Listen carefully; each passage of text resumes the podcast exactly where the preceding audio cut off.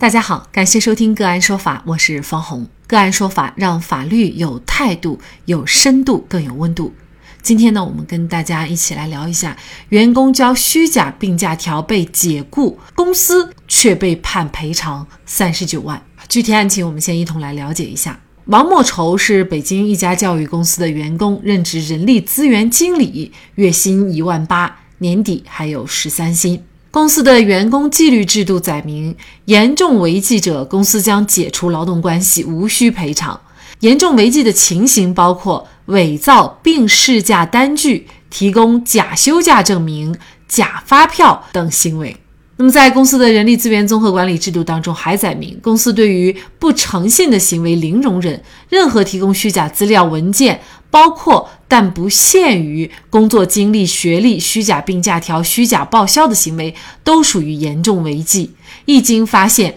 公司可以立刻解除劳动关系，无需赔偿。二零一七年四月十八号晚上，王莫愁向其领导申请四月十九号请假一天去医院看病，领导没有回复。四月十九号晚上再发信息请假，内容为医生建议我再休息两天，特再请假两天。领导回复：“那好好休息。”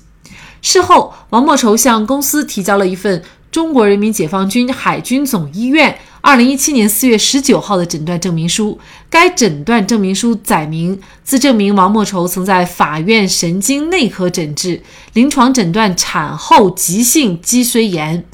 近日感冒上感发烧，建议休息两周。军医刘建国。收到病假证明以后，公司前往医院进行核实。二零一七年四月二十八号，公司以王莫愁存在提供虚假病假条等严重违纪行为，根据公司的规章制度予以解除劳动关系。关于提供病假条为虚假假条的。关于提供病假条为虚假病假条的情况，公司出具了中国人民解放军海军总医院二零一七年四月十九号的诊断证明书。公司认为王莫愁所提供的病假条为虚假假条。公司出具了中国人民解放军海军总医院的诊断证明书的背面写有“非我院开具”，并且呢，在上述文字上盖有中国人民解放军海军总医院医务部的医疗刻章。王莫愁主张该诊断证明书是真实的，同时表示自己在四月十九号前往医院诊断治疗，但是由于主治医生在病房，所以呢，他在病房找主治医生看病，主治医生并没有给王莫愁出具诊断证明书，于是呢，在四月二十三号前往医院补开了病假条，并且提交给了公司。离职以后，王莫愁向北京市西城区劳动人事争议仲裁委员会申请劳动仲裁，请求公司支付违法解除劳动合同赔偿金四十六万八千元。仲裁裁决公司支付违法解除劳动合同赔偿金三十六万元。公司不服，向法院起诉。王莫愁提交的病假证明是真是假？如何判断？公司面对这样的霸王假？或者是虚假请假，是否可以按照规章制度直接开除？本案当中，公司该如何做才会避免类似的法律风险？就这相关的法律问题，今天呢，我们就邀请北京盈科昆明律师事务所股权高级合伙人、民商事诉讼法律事务部主任王丽艳律师和我们一起来聊一下。王律师您好，大家好，啊，非常感谢王律师哈。那这个案件呢？其实公司他解聘王莫愁主要的理由呢，就是认为王莫愁他病假证明是作假的，所以他要解聘。那么您觉得这个病假证明到底属不属于作假的范畴？因为后来王莫愁他又补了一张病假啊，那么怎么能判断是作假？如果是作假，是不是单位就有权利合法的解除王莫愁呢？那是这样啊。在这个案件审理的过程中，其实有很多事实的认定，比如说一审法院的认定，认定这个病假条是作假的，就是针对他伪造病假证明，然后呢，就是跟单位请假的这个事实，一审法院是予以认定的。那我个人的观点是这样哈，他确实是，呃，在这个证据当中提交了是由这家医院盖了章的一个书证。他来证明说是他在当天，我们这个刘建国的这个主任的医师，他并没有出具这样一个病假证明。其实在这个时候的话，已经可以完全说明他提供虚假证明文件的这个事实了。那么在公司提交的证据里面有公司的纪律的制度哈，里面有明确的规定哈。如果是说你公司不，你对公司不诚信哈，你伪造病假单据，提供呃假的休假证明、假发票、编造学历等等，它都是视为严重违反公司的规章制度。那么根据劳动合同法的规定呢，如果严重违反公司规章制度，用人单位是有权解除劳动合同，并且不用支付一次性经济补偿金的。那么在这样的一个规章制度的话呢，劳动合同法。它有明确的规定，它有一个程序，什么样的程序呢？第一，要经过职工大会或者职工代表大会三分之二以上的通过，并且对这个该员工进行一个公示。那么在整个案件当中，公司对这个事情也进行了一个举证啊。那么法院呢也对他予以认可了。那么本案争议的焦点，判赔三十九万的这个事实，实际就是在一个流程上，咱们公司管理的一个流程上，就是所谓的我们所说的工会啊，嗯。啊，这个是本案的一个争议的焦点。因为一审法院呢，最后呢，他也认定王莫愁确实是存在出具虚假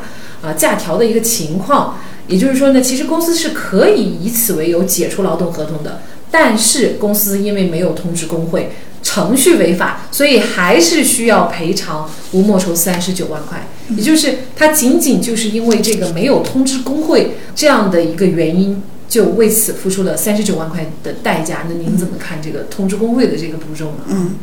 呃，是这样，就是咱们讲法律嘛，法律它是有两个。呃，这个正义的，我们叫实体正义和程序正义。可能在实体上，这个所有的听众都会觉得，呃，这个员工他伪造病历，然后呢违反公司规章的制度，呃，这样的一个行为，大家都觉得我们道德上是不提倡的。明明是他不对，那我们用人单位依据这个来解除这个劳动合同，我们觉得单位也是没有错的。大家就是说，法律它是，呃，也是应该讲点道德、讲点良心的。那为什么让用人单位来赔这个钱？这个就是我们在个案说法当中一再强。调的，我们做企业的或者我们做人力资源的，我们在这样的一个位置，那么我们对法律一定是不能漠视，我们要去重视它。如果我们知道，呃，有工会，并且要经过通过工会的同意才可以采取这样的措施，我们就不会有三十九万这样一个惨痛的教训了。那么在这里的话呢，王律师跟大家说一下哈，嗯，实际上为什么说是要通过工会，这个也是有明确法律的规定的。我们在劳动合同法的四十三条哈是这样规定，说用人单位你单方解除劳动合同呢，呃，你首先应应当通知到工会哈。如果你没有工会也就算了，你有你就要走这样的一个动作。然后咱们工会的话呢是有权要求用人单位纠正的，万一哪些地方做的不对是吧？那么用人单位应当征求他的意见，并将处理的结果呢书面的通知到工会。最后工会说我们同意你单方解除的这样一个行为，咱们公司再去发出解除劳动合同通知书给到这个员工，在流程上咱们把它。走完，那可能咱们公司也不会存在这样一个巨额的赔偿哈。那么针对这样的一个事儿的话呢，就是是在以前呢，业界是有不同的一个看法的，它是有一个争议的啊，就是说工会它。尤其是在本案当中，咱们工会主席就是公司的负责人，而且公司负责人也是知道这个事儿，也是同意的。但是你没有一个书面的文件，工会去盖这样一个章，对吧？那么很多人就讲了，哎呀，这个章真的是那么的重要吗？但是你看，这个章现在就值三十九万了，它真的是那么的重要哈？那么关于这个争议的话，其实它也是呃有法律的依据的，就是人家法院这样判也是有依据的。它的依据是最高法呢审理劳动争议纠纷案件的司法解释一第四十七条也已经呢把它明确的。说了哈，他说这个建立了工会组织的用人单位解除劳动合同，虽然你符合三十九条哈、四十条、四十条的这些规定，但是你并没有按照劳动合同法第四十三条的规定事先通知工会。好，那劳动者以用人单位违法解除劳动合同为由，请求用人单位支付赔偿金的，人民法院应当予以支持。你看，人家说的很清楚了，《住标法》说的你可以支持的，但是起诉前用人单位已经补正有关程序的除外。好，也就是说，在这里这个但是的这个条款呢，就给到咱们用人单位一个纠正错误的这样的一个机会，但是非常的遗憾，本案当中用人单位的这个这个有可能他是没有请代理律师，有可能是说请了，但是代理律师他忽视了这样的一个细节啊，那么就是说也没有去采取一些相关的补补正的这样的一个措施，导致您说的这个。补正，比如说补什么呢？怎么补？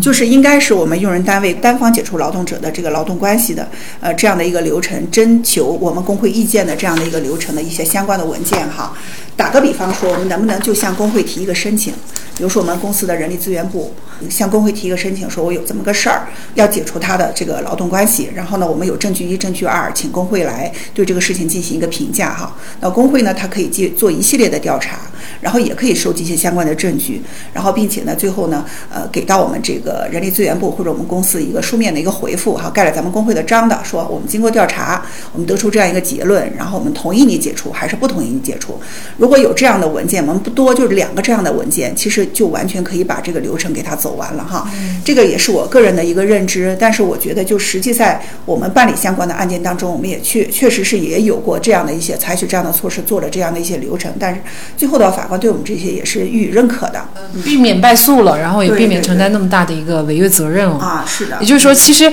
本案这个公司，他如果在一审还没有意识到这个问题，他二审去补也是可以被法院所认可。但是很遗憾，就是他二他也没有去补这样的一个证明。呃，在劳动用工的这个问题上的话，劳动争议的纠纷它蛮特殊的哈，它在我们国家法律体系里边呢，它有一个仲裁前置程序，就是咱们在审理劳动争议。这个案件的话，首先要到劳动争议仲裁委员会提起仲裁，仲裁以后的话呢，会出具一个仲裁的调解书或者裁决书哈。裁决书下来以后，如果我们就是说对这个裁决的内容不服，我们就要起诉到人民法院。那么起诉到人民法院以后，我们在仲裁阶段所有的这个文件和材材料，或者包括仲裁裁决书，它就已经通通作废了，它的效率就没有了。到了一审阶段的话，我们相当于是推倒重来。那我们正式的到了法院审理阶段的话，在一审以应。该提交相应的这个证据材料哈，我们国家有这样的规定的，法律有这样的规定。如果你，呃，在一审当中没有提交的证据材料，到了二审你再去提交，可能会存在一个什么呢？它不是新证据。那么不是新证据的话，所谓的新证据应该是在一审咱们判决下了以后，你才能够获得的，或者是形成的这样的一些证据哈。你在一审没有提交的证据，到了二审，如果对方也否认这个是新证据啊，他不予质证。那我们人民法院也认定它不是一个新证据，我们对他不予质证。那么不能够去质证，没经过质证的这样的证据材料，它是不能作为认定案件的依据的哈。所以就是说，刚才您提到的，因为作为一个普通的老百姓，我会觉得我一审不交了，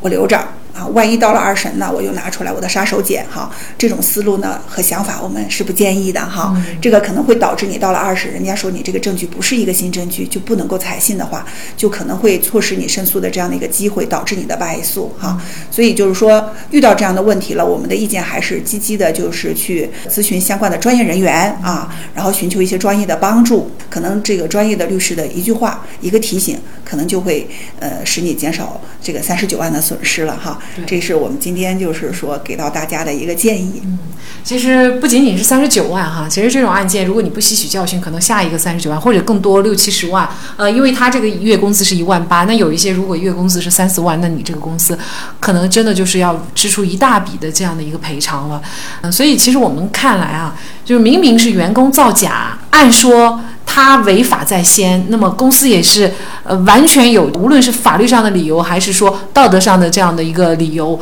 去开除他的。但是很遗憾，就是公司没有走这样的一步，那么就打输了官司。呃，所以可以从这个案件当中，我们也可以看到，就是。律师的介入，或者说在打官司过程当中，这个法律技巧的把握是非常重要的，它可以决定一个案件的这个成败。大家在关键的时候啊，一定是专业的人来做专业的事。那么，作为一家大公司，他应该或者是请法律顾问，或者呢是给自己的这个员工，包括人力资源的这个员工哈，做一些非常必要的这种普法的一些培训。那么，以免呢低级错误的发生哈。好，那么在这里呢，也再一次感谢。北京盈科昆明律师事务所股权高级合伙人、民商事诉讼法律事务部主任王丽艳律师。